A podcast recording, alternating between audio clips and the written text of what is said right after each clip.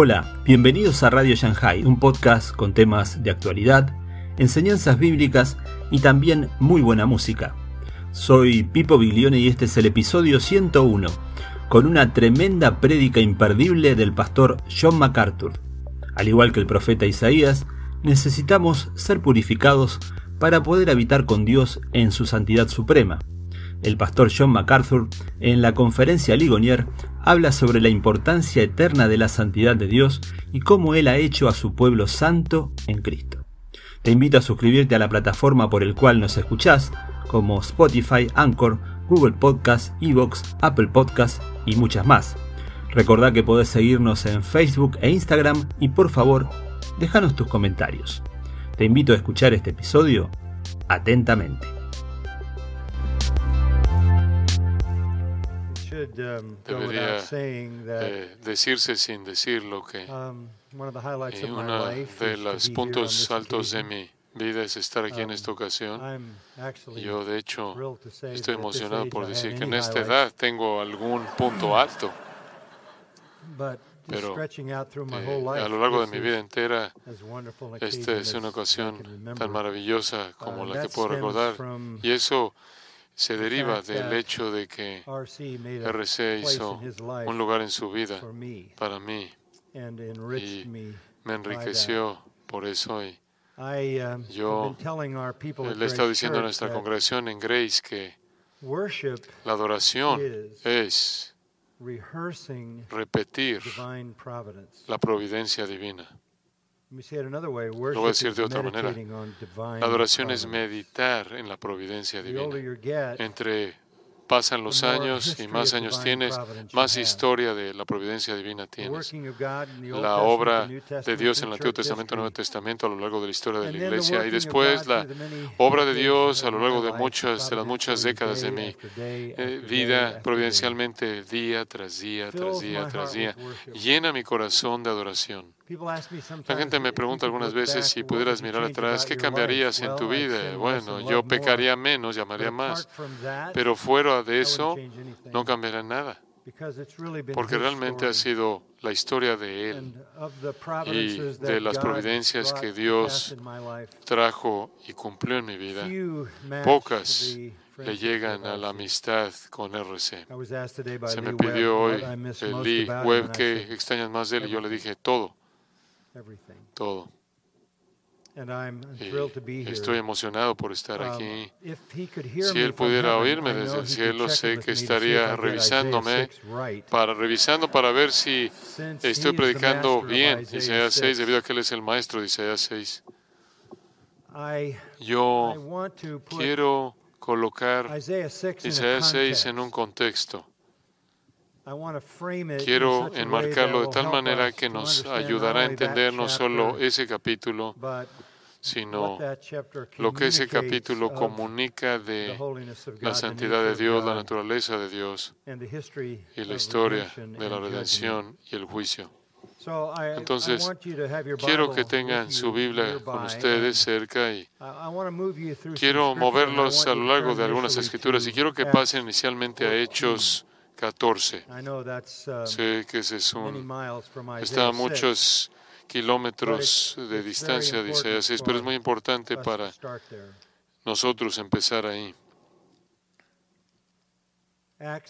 Hechos 14.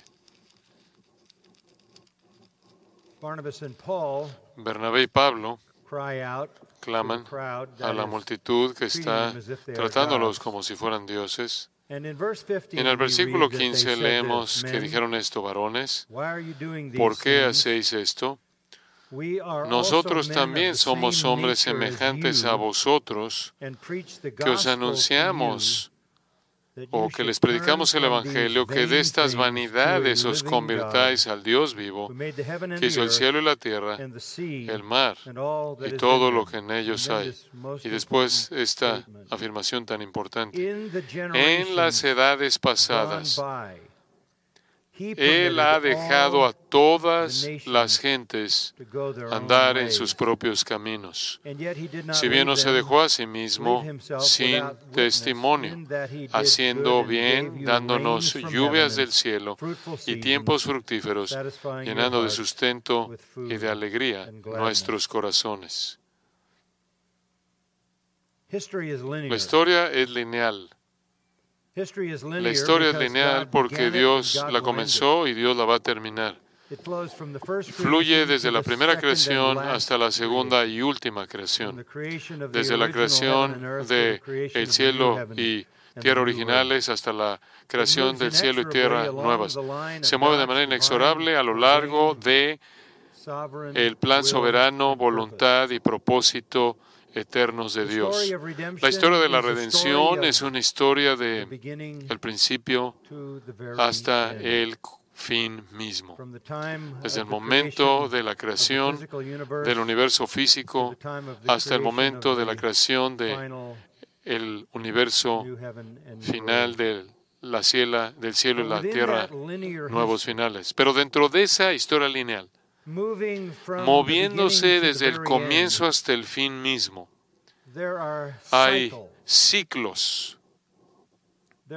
Hay ciclos que están sucediendo constantemente, incesantemente, y básicamente son definidos de una manera por el versículo 16. En las generaciones pasadas, Él permitió a todas las naciones ir por su propio camino. La palabra permitió es aeano en el griego y significa dejar solo. Todas las naciones antes de la nuestra llegaron a un punto en el que Dios las dejó solas, como Efraín es entregado a los ídolos. Déjalo solo. Llega un punto en la historia de toda nación en la que Dios abandona esa nación. Esto no es particular para nosotros o ninguna otra nación singular. Este es el ciclo, el ciclo, la serie interminable de ciclos de la historia. Cuando Dios abandona una nación, podrás decir cómo se ve. Pase a Romanos 1 y le voy a mostrar exactamente cómo se ve. Como dice en el libro de los Hechos, Dios se había eh, mostrado al, mediante la rein, la lluvia y la provisión de cultivos fructíferos, y lo que Dios Juan Calvino llamó gracia común. Él se manifestó, se mostró a sí mismo en la creación, se mostró a sí mismo en la ley escrita en el corazón, se mostró a sí mismo en la razón humana, la cual lleva de regreso a una primera causa pero de manera inevitable, las naciones pasan por un ciclo de desde el conocimiento de Dios hasta ser abandonados por Dios. Así es como funciona. Romanos 1, 18. Porque la ira de Dios se revela desde el cielo contra toda impiedad e injusticia de los hombres que detienen con injusticia la verdad. Permítame detenerme ahí y decir que hay formas múltiples de la ira de Dios. Hay ira eterna, ira escatológica que viene ah, en el regreso de Cristo y antes de su regreso está la ira cataclísmica que podrá venir de algún desastre natural. Hay ira de siembra y ciega, incorporada en toda iniquidad, incorporada las consecuencias negativas inevitables. Hay formas múltiples de la ira de Dios. Esto habla de una forma de ira diferente de todas esas. Esta es una ira que yo llamaría la ira del abandono. Esto es, así se ve cuando Dios deja a una nación, cuando les permite ir por su propio camino, cuando ya no hay refreno en su corrupción. Detienen la verdad en injusticia.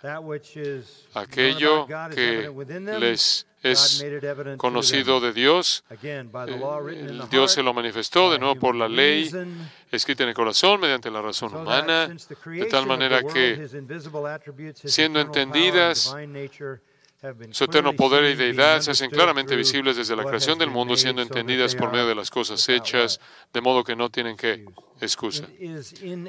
Es inexcusable no creer en Dios, tanto en su poder creador como en su naturaleza moral.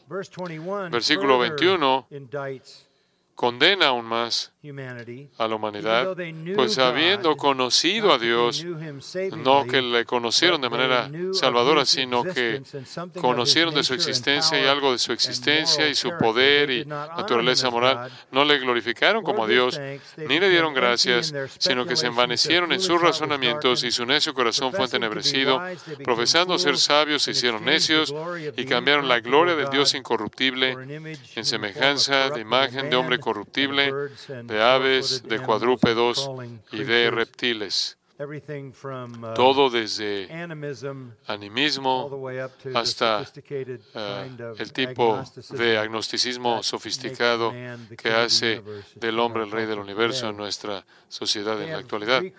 Han recreado a Dios en su propia imagen. Cuando una nación tiene conocimiento de Dios, tiene conocimiento de Dios que está disponible a partir de la creación y a partir de la ley escrita en el corazón, en una conciencia activa, ellos son inexcusables cuando Dios desata su ira sobre ellos. Si usted añade a esos componentes que todo ser humano posee, el hecho de que han sido expuestos a su ley escrita, la culpabilidad es incluso mayor. Ahora, dice, la ira de Dios se revela contra dicha sociedad, contra dicha nación. ¿Cómo se ve? Aquí viene en el versículo 24.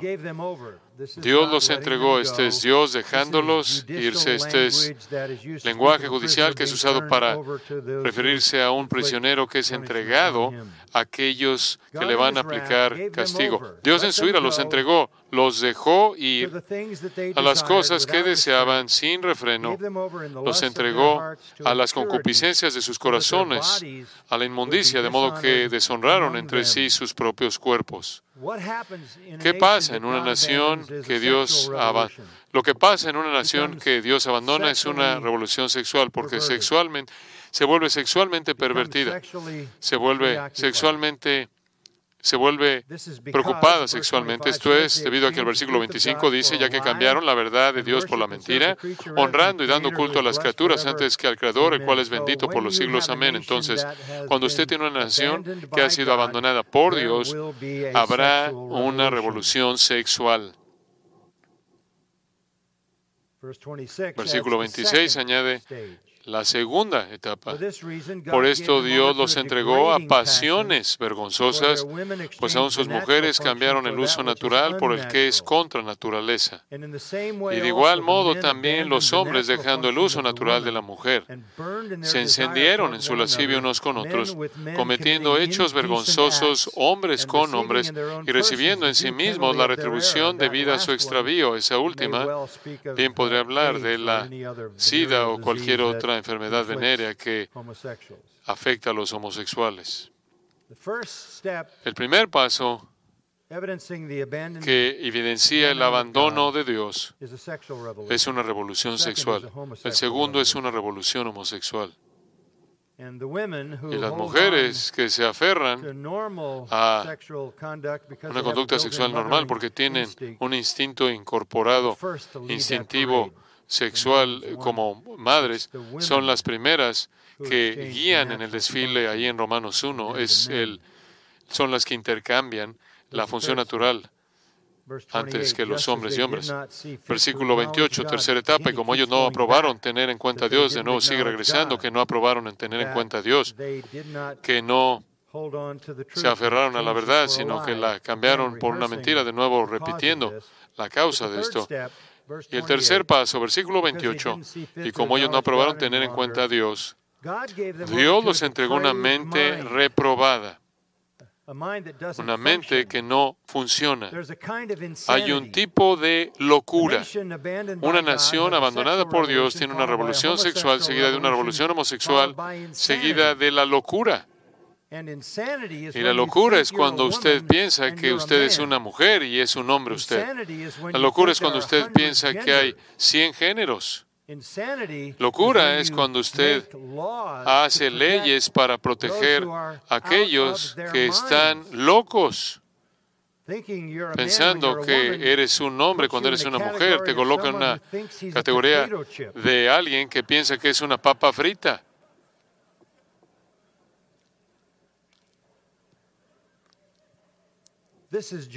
Esto es juicio. Esta es la ira siendo descrita en Apocalipsis capítulo 1. Este es el ciclo. Revolución sexual en Romanos 1, perdón. Revolución sexual, homosexual, revolución sexual, revolución homosexual y después una mente que no puede operar. No puede encontrar su camino de regreso porque no es racional. Esa irracionalidad está incrustada en la conducta, expectativas culturales e incluso leyes.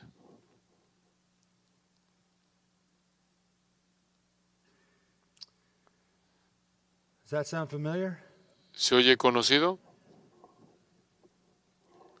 La gente algunas veces me pregunta, ¿crees que el juicio va a llegar a Estados Unidos? No, ya está aquí. Ya ha estado aquí por mucho tiempo.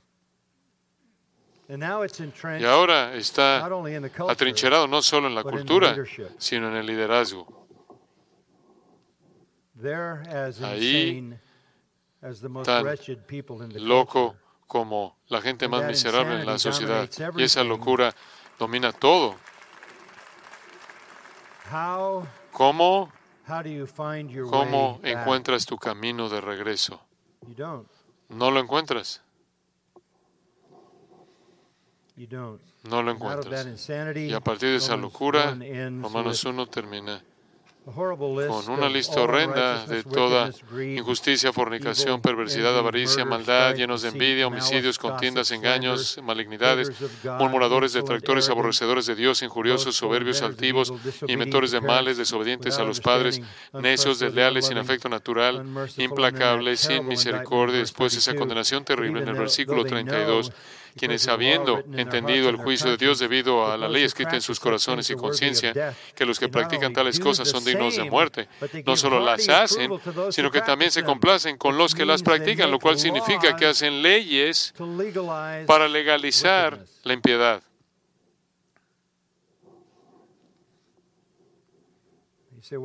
Dices, ¿qué tiene que ver esto con Isaías? Regresemos a Isaías 1.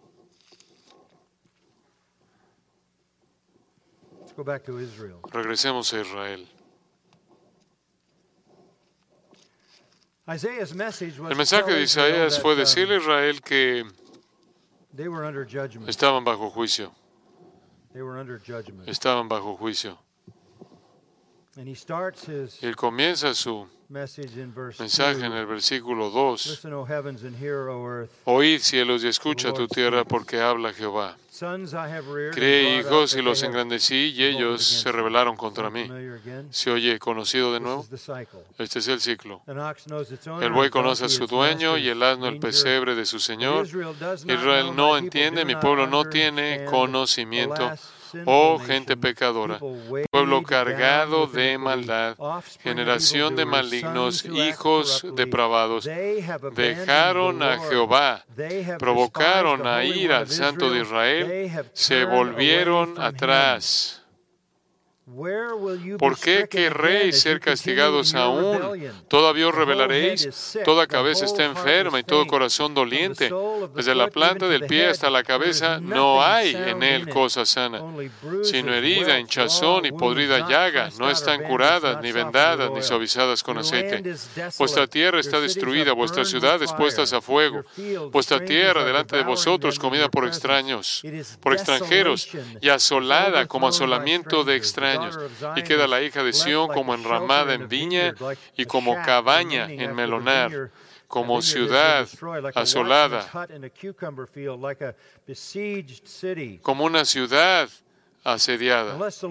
Si Jehová de los ejércitos no nos hubiese dejado un resto pequeño, como Sodoma fuéramos y semejantes a Gomorra. Incluso Israel no se escapa de el juicio inevitable de Dios cuando ellos se vuelven de Él.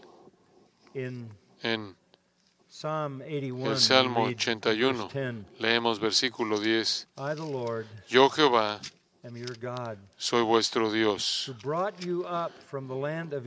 que te hice subir de la tierra de Egipto. Abre tu boca y yo la llenaré. Pero mi pueblo no oyó mi voz. Israel no me quiso a mí. Escucha esto. Los dejé, por tanto, a la dureza de su corazón, caminaron en sus propios consejos. Romanos 1. Los dejó a la dureza de su corazón para que caminaran en sus propios consejos. Ese fue Asaf, quien vivió en el día de David. Debido a su rechazo de Dios, Israel pasó por el mismo ciclo que todas las naciones en el pasado han pasado. Dios los dejó. Quitó su refreno, quitó su protección. Y el juicio comenzó a caer. Él desató ese juicio con la masacre Babilonia y cautividad. El relato más poderoso de ese juicio se encuentra en Isaías 5 y 6. Hemos estado dando vueltas a la pista, aterricemos en Isaías 5 y 6. Unas veces no puedo predicar acerca de un solo versículo, voy a cubrir dos capítulos rápidamente. Este es, este es, esto es muy poderoso y para entender Isaías 6 necesita entender el contexto. Comienza con la parábola del Señor. Esta es una parábola exquisita al comienzo del capítulo 5. Es una, es una canción de funeral. Esta es una canción de lloro, de duelo. Ahora cantaré por mi amado, el cantar de mi amado a su viña. Tenía mi amado una viña en una ladera fértil. La había cercado y despedregado y plantado de vides escogidas. Había edificado en medio de ella una torre y echó también en ella un lagar. Esperaba que diese uvas y dio uvas silvestres, bushim, hebreo para moras agrias. Ahora pues, vecinos de Jerusalén y varones de Judá, juzgad ahora entre mí y mi viña. ¿Qué más se podía hacer a mi viña que yo no haya hecho en ella? ¿Cómo, esperando yo que diese uvas, ha dado uvas silvestres? Os mostraré pues ahora lo que haré yo a mi viña. Le quitaré su vallado y será consumida. Aportillaré su cerca y será hollada. Haré que quede desierta. No será podada ni cavada. Y crecerá en el cardo y los espinos. Y aun a las nubes mandaré que no derramen lluvia sobre ella en la Israel antigua, como incluso en la actualidad, los valles estaban llenos de grano y los costados de las montañas de uvas. Los rabinos suelen decir que cuando Dios estaba distribuyendo rocas, Él accidentalmente dejó caer demasiadas en Israel. Esas rocas por todos los montes en Israel solían eh, crear las terrazas que básicamente establecían el suelo para crecer, para producir vino. Esta es una historia triste. Jesús es, va a retomar esto y hacer mucho de esto en la parábola de Marcos 12, vamos a llegar a eso. Dice usted, ¿qué tiene que ver esto con Jesús? Es el Padre refiriéndose a Jesús como el amado. Es el Padre quien dijo, mi Hijo amado en quien tengo complacencia. Esta es una canción que el Padre es una, el Padre está cantando una canción de funeral acerca de una viña que le pertenecía al amado.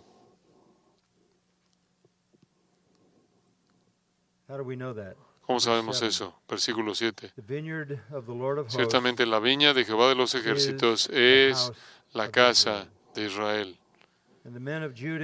Y los hombres de Judá, planta deliciosa suya, esperaba juicio y aquí vileza, justicia y aquí clamor. Ahora, veamos el principio de la parábola y veamos si podemos entender lo que está pasando en este lenguaje. Esta es una historia triste, incluso a nivel agricultural, pero a nivel del que debe ser interpretada es infinitamente más triste. ¿Qué significa que Dios tenía una viña en una ladera fértil y que Dios colocó a su pueblo en una tierra llena de qué? De que fluye leche y miel un jardín fértil, un jardín fértil de productividad potencial. Él, él la había desplegado y colocado eh, piedras. Algunos comentaristas piensan que se refiere a que Dios quitó a los cananeos, que eran una amenaza para Israel, le plantó vida escogida y los judíos son una décima, por un, 50% eh, de los, de los campeones de ajedrez en el último siglo han sido judíos y 25% de todos ellos aceptados en escuelas, de las mejores escuelas, son judíos, son una vid noble, son una vid noble, una viña noble, y fueron plantados en una en un monte fértil. y había edificado en medio de ella una torre, probablemente se refiere a, a Jerusalén y se levantaba una torre para, eh, uh, para cuidar la viña y ver si no venían animales que puedan causar daño y los que estaban ahí eran sacerdotes y profetas, los que estaban ahí cuidando, y ese vino podría referirse al sistema sacrificial. Con todo ese esfuerzo le esperaba uvas buenas y recibió moras agrias. Después vienen las preguntas retóricas. ¿Podría Dios haber hecho más de lo que hizo? Y la respuesta es no. Eso, eso es, es suficiente haber esperado buenas uvas. ¿Por qué es que produjeron uvas sin valor? Bueno, según Romanos 3, eh, se les entregó los oráculos de Dios, según Romanos 9, se les entregó la adopción, se les entregaron los pactos, la ley, se les entregaron el templo, los padres, se les entregaron los padres, se les entregaron las promesas e incluso se les entregó a Cristo. ¿Por qué el fracaso? ¿Por qué cuando Dios vio, cuando Dios buscó justicia, hubo derramamiento de sangre, porque cuando buscó justicia, aquí un clamor. En hebreo buscó Mishpat y encontró Mishpat, buscó Tzedaka y encontró Tzedaka, un juego de palabras. Entonces, Yahweh ha derramado de manera abundante amor sobre Israel. Y se han revelado. Y Dios reacciona. Versículo 5. Los voy a dejar desprotegidos, totalmente expuestos, y van a ser aplastados. Eh, la cerca de protección de toda la protección pisada. Van a ser asolados, van a quedar desiertos, nunca cuidados, sin lluvia. Esto es, esta es la ira del abandono. Acabé con ustedes. Acabé con ustedes. Así es como todas las naciones, esta es la dirección en la que han ido todas las naciones en la historia humana, incluso Israel. El Señor no solo hace una condenación general, Él entra con incisión. Ah, esa es la parábola. Aquí empieza de manera específica. Veamos pecados específicos.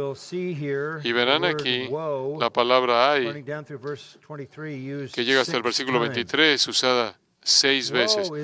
Ay es en hebreo una palabra onomatopeica. Hoy, expresando horror ante el juicio. Hay de los que juntan casa a casa y añaden heredad, heredad hasta ocuparlo todo. Se caracterizaban por el materialismo. Un materialismo que quería abarcarlo todo. Y dice, sus casas van a quedar asoladas, incluso las grandes, las finas. El segundo hay en el versículo 11 es para los que se levantan de mañana para seguir la embriaguez, que se están hasta la noche hasta que el vino los enciende. Y en sus banquetes hay arpas, vihuelas, tamboriles, flautas y vino, y no miran la obra de Jehová ni consideran la obra de sus manos. Refiriéndose a la creación del cuerpo, no piensan en sus propios cuerpos. Este es la búsqueda de placer, embriaguez, caracterizado por fiestas desenfrenadas de embriaguez. Debido a estos dos pecados, versículo 13 dice, por tanto mi pueblo fue llevado cautivo porque no tuvo conocimiento. Versículo 14 dice, ensanchó su interior el Seol y sin medida extendió su boca. Allá descenderá la gloria de ellos de Jerusalén y su multitud y su fausto, refiriéndose a el desenfreno, la embraguez y todo lo que va con ello, descienden a la boca del Seol.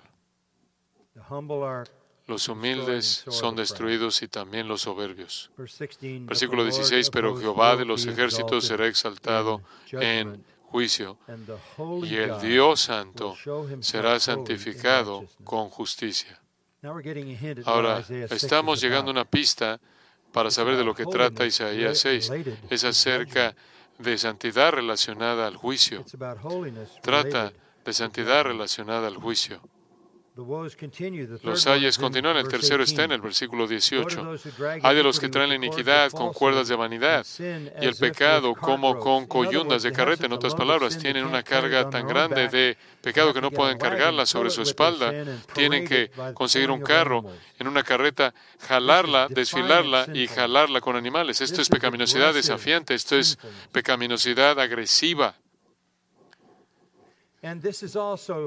Y esto también es pecaminosidad que se burla, versículo 19, los cuales dicen a Dios, venga ya, apresúrese su obra y veamos, acérquese y venga el consejo del Santo de Israel para que lo sepamos. Esto es ellos diciendo, si, Dios, si a Dios no le gusta que haga algo al respecto.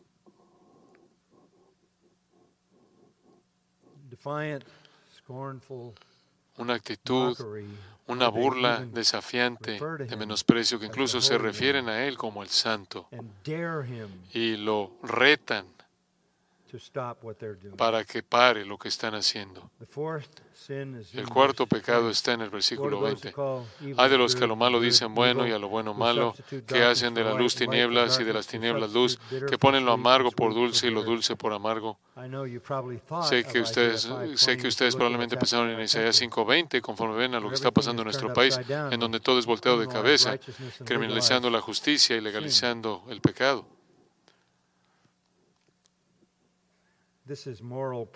Esto es perversión moral. Eh, esto es, esto es pecaminosidad desafiante, perversión moral y el materialismo agresivo, la embraguez. Versículo 21, viene otro, hay de los sabios en sus propios ojos. Esta es una altivez arrogante.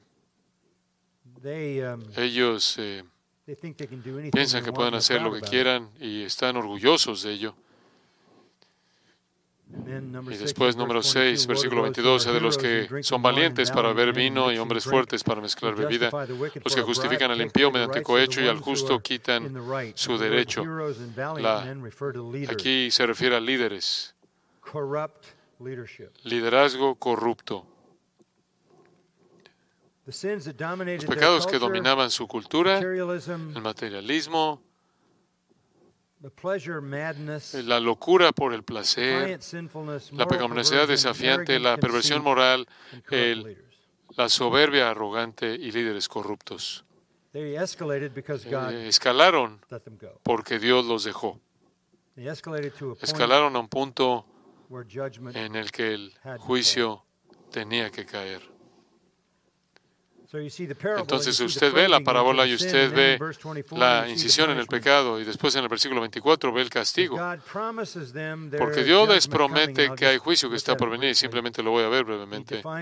Él lo define en términos de fuego, llama, polvo, podredumbre. Y de nuevo al final del versículo 24, porque desecharon la ley de Jehová de los ejércitos y abominaron la palabra de él, quien? Santo de Israel. Versículo 25. Por esta causa se encendió el furor de Jehová contra su pueblo Y extendió contra él su mano y le hirió, y se estremecieron los montes, y sus cadáveres fueron arrojados en medio de las calles. Con todo esto no ha cesado su furor, sino que todavía su mano está extendida en juicio. En particular van a ser los babilonios en el versículo 26, una nación distante. Es como si Él les chifla para que la nación venga para ejecutar su juicio. Versículo 26 dice, vienen rápidamente, velozmente. Versículo 28. Versículo 27 dice que son imparables, no se cansan, no se duermen. Versículo 28 dice, sus saetas están afiladas, sus arcos entesados, los cascos de sus caballos parecerán como pedernal. Versículo 29, como un león que está rugiendo sobre su presa. Y al final del versículo 29, nadie se la quitará. Versículo 30, oscuridad y aflicción.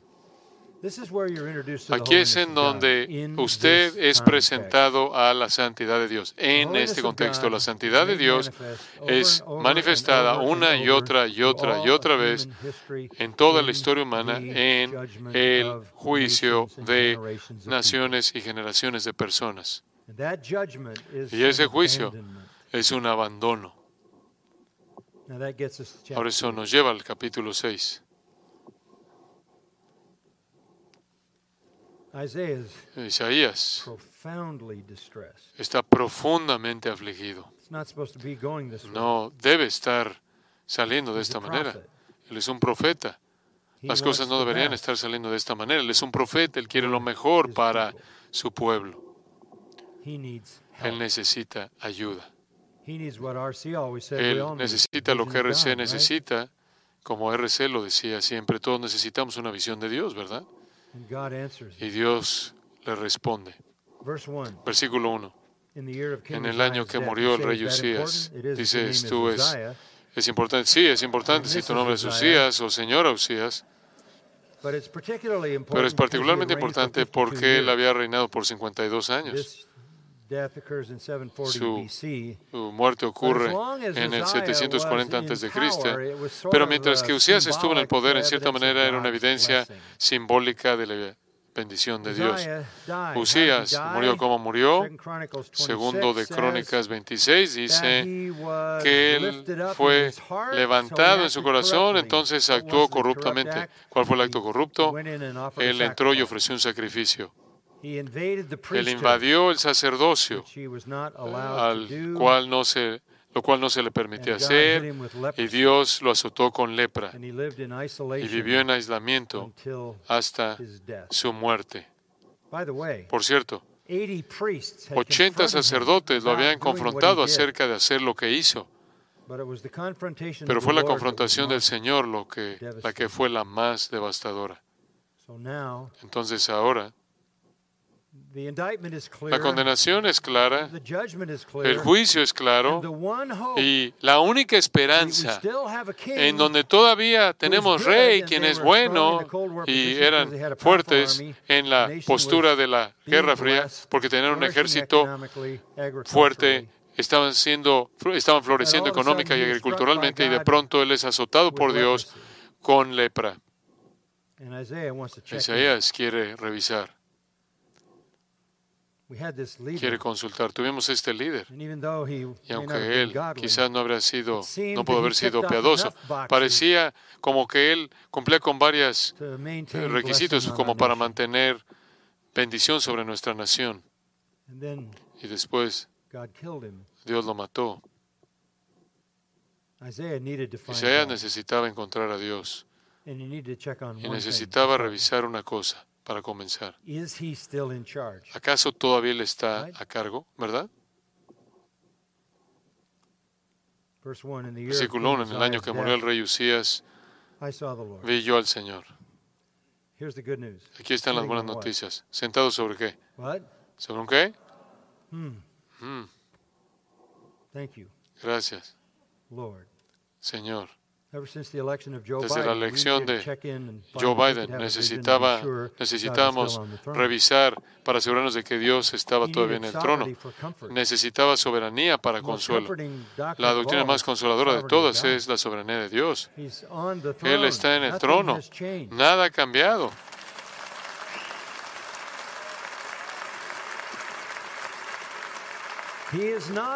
Él no solo está en el trono, Él no está durmiendo. Él es alto y sublime y sus faldas llenaban el templo completamente. En otras palabras, su gloria se extiende por toda la plenitud de todo lo que Isaías puede ver. Él es todo glorioso, alto, sublime, absolutamente soberano.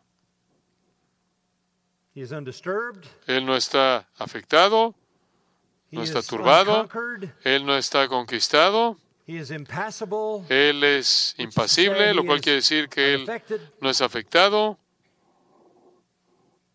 Este es exactamente lo que Isaías necesitaba ver porque todo parecía estar tan fuera de control. En el capítulo 14 de Isaías, versículo 24, Jehová de los ejércitos, Isaías escribe, Jehová de los ejércitos juró, diciendo, ciertamente se hará de la manera que lo he pensado y será confirmado como lo he determinado. ¿Es eso consolador? Eh, el consuelo de Isaías está basado en la soberanía de Dios. El consuelo más grande que tenemos es que Dios está en el trono, alto y sublime, y su gloria llena todo. El plan se está cumpliendo. Resulta ser el plan de juicio. Nada más que resulta ser el plan de juicio. Y el consuelo de Isaías, no obstante, es de corta duración. Versículo 2 dice, por encima de él había serafines. Cada uno tenía seis alas. Con dos cubrían sus rostros, con dos cubrían sus pies y con dos volaban. Los serafines parecen ser ángeles que protegen la santidad de Dios y seis olas, dos cubriendo el rostro del ángel porque incluso ellos son seres creados y no pueden ver la gloria de Dios, según Éxodo 33, sin ser incinerados. Con dos cubrían sus pies porque estaban en la presencia de la santidad suelo santo. Y con dos, literalmente en hebreo, eh, estaban volando como helicópteros celestiales, esperando ser enviados, como Hebreos 1.14 dice, para el ministerio de los santos. Y después, versículo 3, y el uno al otro daba voces diciendo, Santo, Santo, Santo, Trihagion, Santo es el Padre, Santo es el Hijo, Santo es el Espíritu. Tres veces es el es Dios, el Dios trino. Ningún otro atributo es, repetido tres veces, esto es algo que es único, esto resume el hecho de que es totalmente excepcional. Santo, santo, santo Jehová de los ejércitos, toda la tierra está llena de su gloria. Su gloria está ligada a su soberanía en el versículo 1, su gloria está ligada a su santidad en el versículo 3, y tan consolador que es su soberanía, así de aterradora también es su santidad. Porque en el versículo 4 dice, los quiciales de las puertas se estremecieron con la voz del que clamaba y la casa se llenó de humo. para ver, ver la, ver la santidad de Dios es una realidad aterradora. Esta es la razón por la que Pedro, eh, él sabía que cuando supo que el Señor estaba ahí en, el, en la barca, dijo, aparte de mí, porque yo soy pecador, no dijo, wow, oye, hombre, qué, qué gusto saber que sacaste todos esos peces de ahí. No, cuando se vio a sí mismo en la presencia del Creador, lo único que podía ver era su propia condición miserable. Toda la creación responde a la gloria de Dios. Todo comienza a sacudirse. Según el versículo 4, todo en la visión tiembla. Uh, en el capítulo 66 de Isaías, Dios dice que está buscando al que tiembla ante su palabra. La perspectiva clara de Dios enseña esto. Es tanto fortalecedora como aterradora. Es tanto fortalecedora como aterradora. Es fortalecedora debido a su soberanía, es aterradora debido a su santidad. Dios está en control, pero Él es Dios. Y si usted esperaba que Él hiciera algo diferente de juzgar a las naciones que van por su propio camino, usted no entiende su santidad. El profeta no fue tan conmovido por las transgresiones de las transgresiones de la gente que lo rodeaba, aunque estaba consciente de eso, sino más bien debido a su propia pecaminosidad. En el versículo 5 él responde, ay de mí, ¿usted no cree que él sabe lo que significa la palabra ay cuando lo acaba de usar seis veces en el capítulo 5?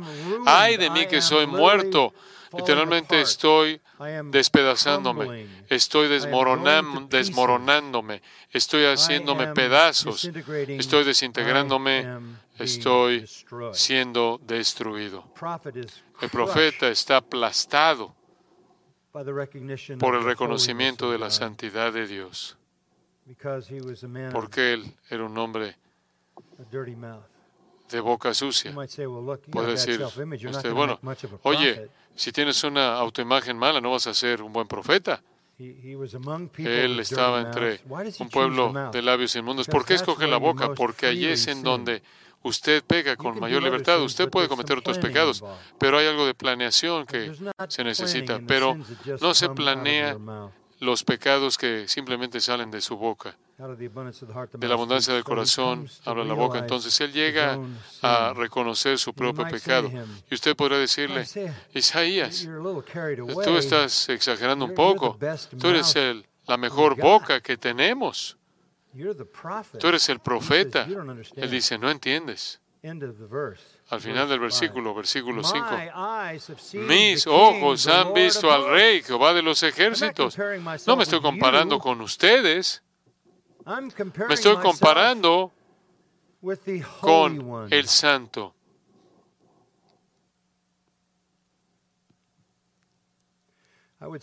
Yo diría que es bastante obvio que esta generación de supuestos llamados evangélicos ni tienen una perspectiva correcta ni de la soberanía de Dios ni de la santidad.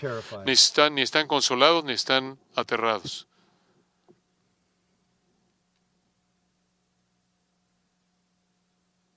Y él es un profeta de boca sucia.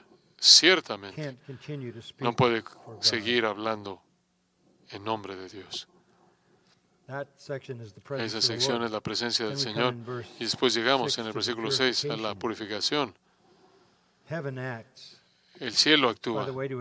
Por cierto, necesito decir soberanamente.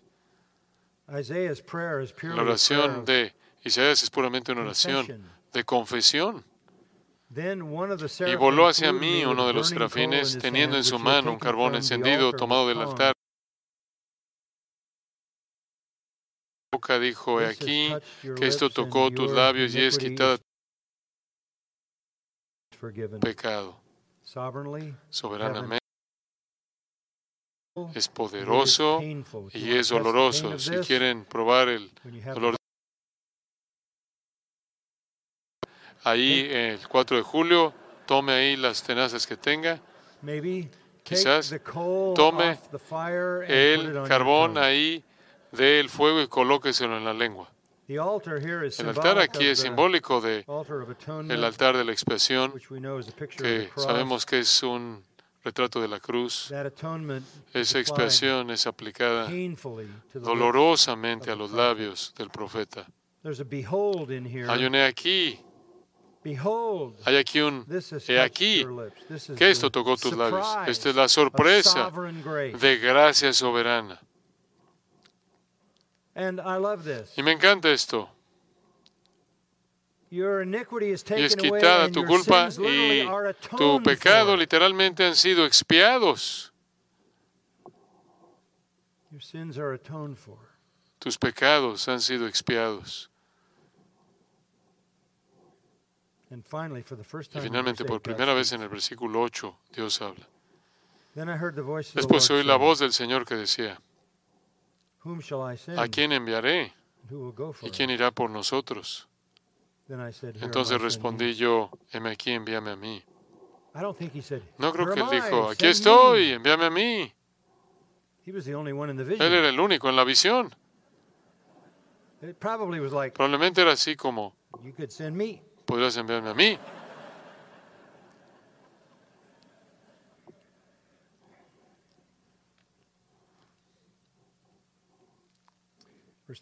Versículo 9 dijo, anda, ¿qué, tipo de persona está buscando el Señor en una nación bajo ira y juicio divinos?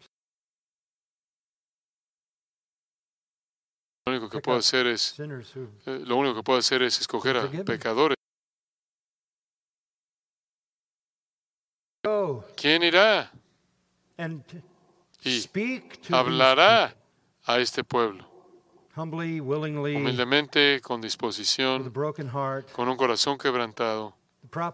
El profeta dice, aquí estoy, heme aquí, envíame a mí. Y Dios dice, ve y dile a este pueblo.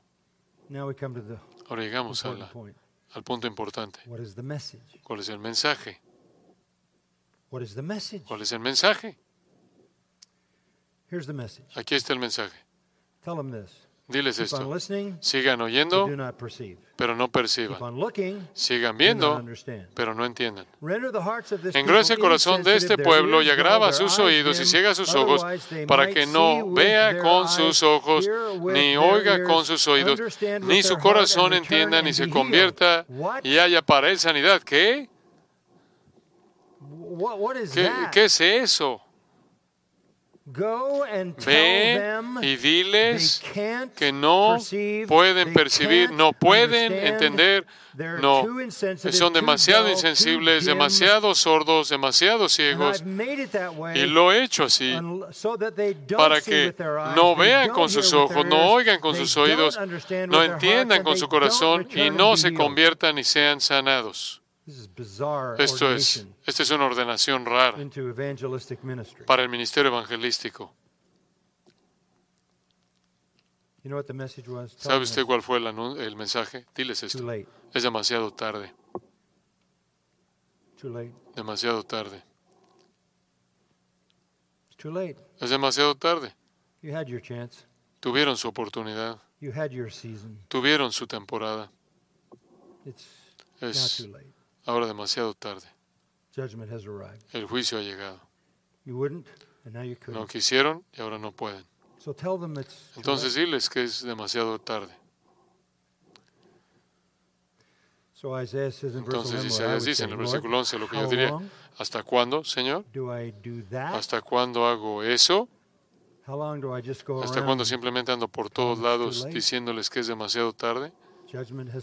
El juicio ha llegado, es inevitable, no puede ser remediado, es demasiado tarde. Y él dijo, hasta que las ciudades estén asoladas y sin morador, y no haya hombres en las casas y la tierra esté hecha un desierto, sígueles diciendo hasta que no haya nadie que quede bajo la furia de ese juicio, excepto por la última persona viva. Entonces dile a esa persona. ¿Y qué les estás diciendo? Dios es santo. Él no puede ver la iniquidad, no puede tolerar el pecado. Él es Dios.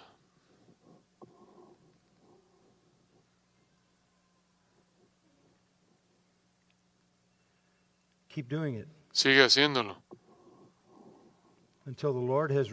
hasta que Jehová haya echado lejos a los hombres y multiplicado los lugares abandonados en medio de la tierra.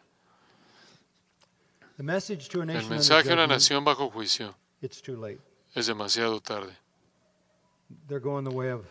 Van por el camino de cualquier otra nación. Ese es el mensaje hoy día en nuestra nación. Es demasiado tarde. Se volvieron en contra de Dios. El conocimiento de Dios era de ustedes. Tanto ese conocimiento que está incorporado en la humanidad como el conocimiento de su propósito salvador mediante la sagrada escritura ha sido parte de esta cultura. El mensaje es demasiado tarde. Dice usted, bueno, ese es el final. No, hay otro versículo. Escucha esto.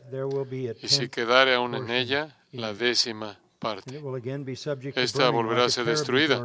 Pero como el roble y la encina, que al ser cortados aunque del tronco, así será cuando acabe el juicio, habrá un remanente, habrá un tronco que él llama la simiente santa. Entonces aquí está el punto.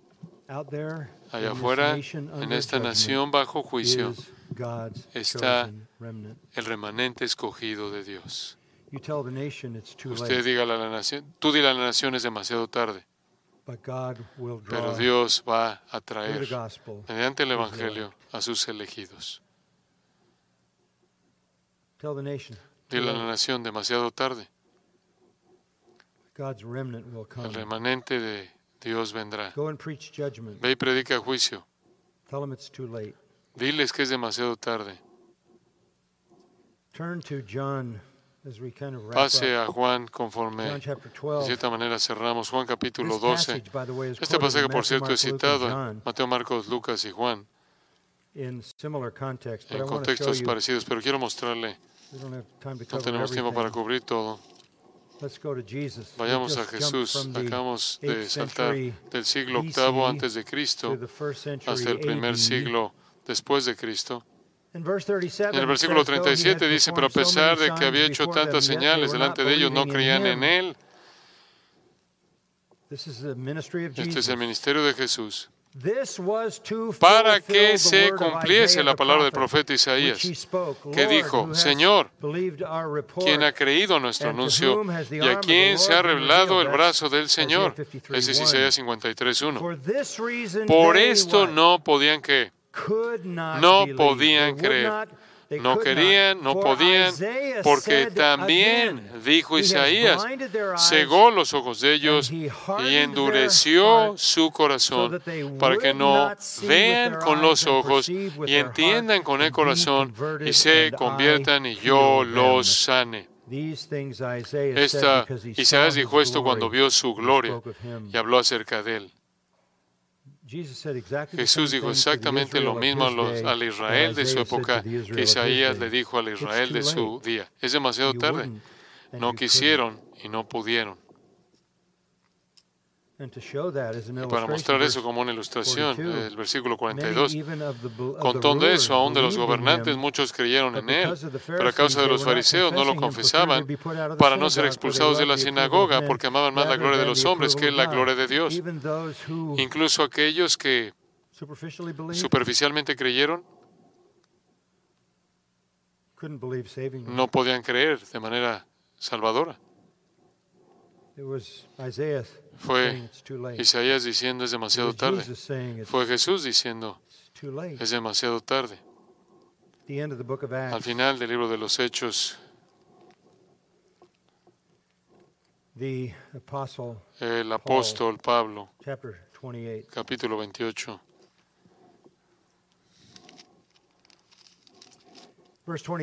versículo 23, él había estado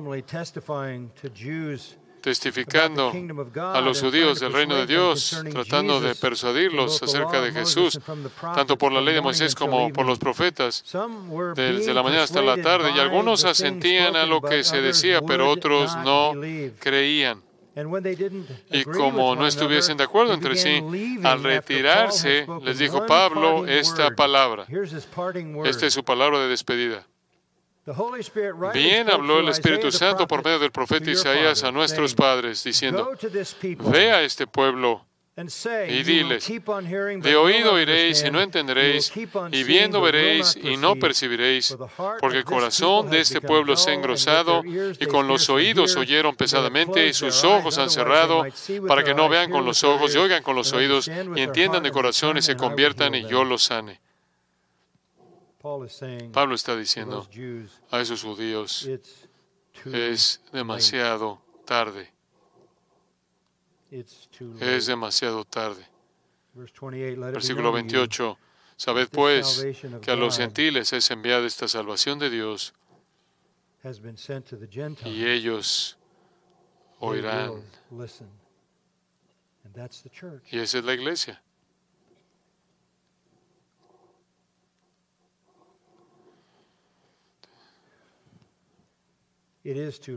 Es demasiado tarde.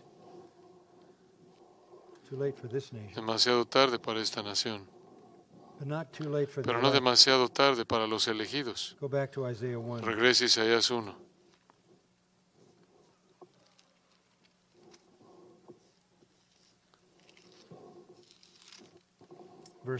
Versículo 10.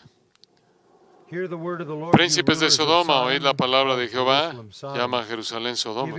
Escuchad la ley de nuestro Dios, pueblo de Gomorra. ¿Para qué me sirve, dice Jehová, la multitud de vuestros sacrificios? Hastiado estoy de holocaustos de carneros y deseo de animales gordos.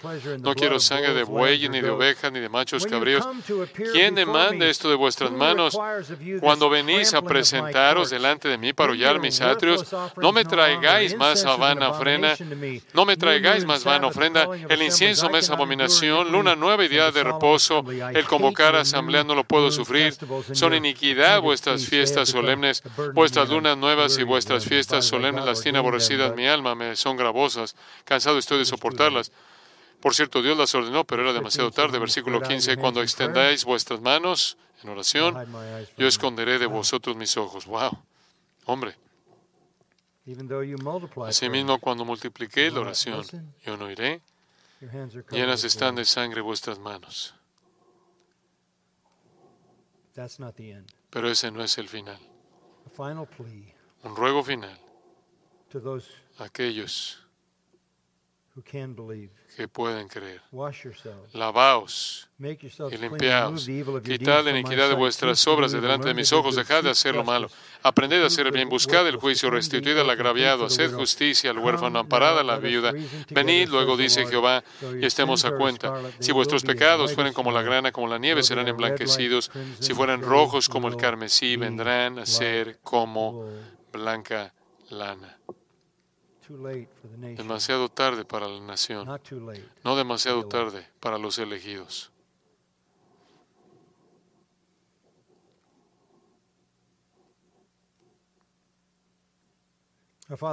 Nuestro Padre, te agradecemos por tu palabra. Tanto más que decir acerca de esto, pero ayúdanos a entender esto, que tenemos que ser fieles en proclamar el juicio. No podemos estarle diciendo a la gente que Dios está en el cielo, esperando que piensen amablemente de Él y vengan a Él. Él está en el trono, causando problemas en este mundo mediante su juicio santo. Te agradecemos porque somos consolados por tu soberanía y el temor de tu santidad fue quitado cuando el carbón del altar tocó nuestros labios y fuimos perdonados. Pero Señor, el resto de eh, la gente que nos rodea, la nación, esta generación, tiene que oír el mensaje que es demasiado tarde. Es demasiado tarde. Pero nunca es demasiado tarde para aquellos cuyos nombres están escritos en tu libro. Úsanos para llamarlos a ellos al arrepentimiento y concédeles tanto arrepentimiento como fe en el Salvador, que Él reúna a sus elegidos y regrese para llevarnos a todos a casa. Oramos en su nombre glorioso. Amén.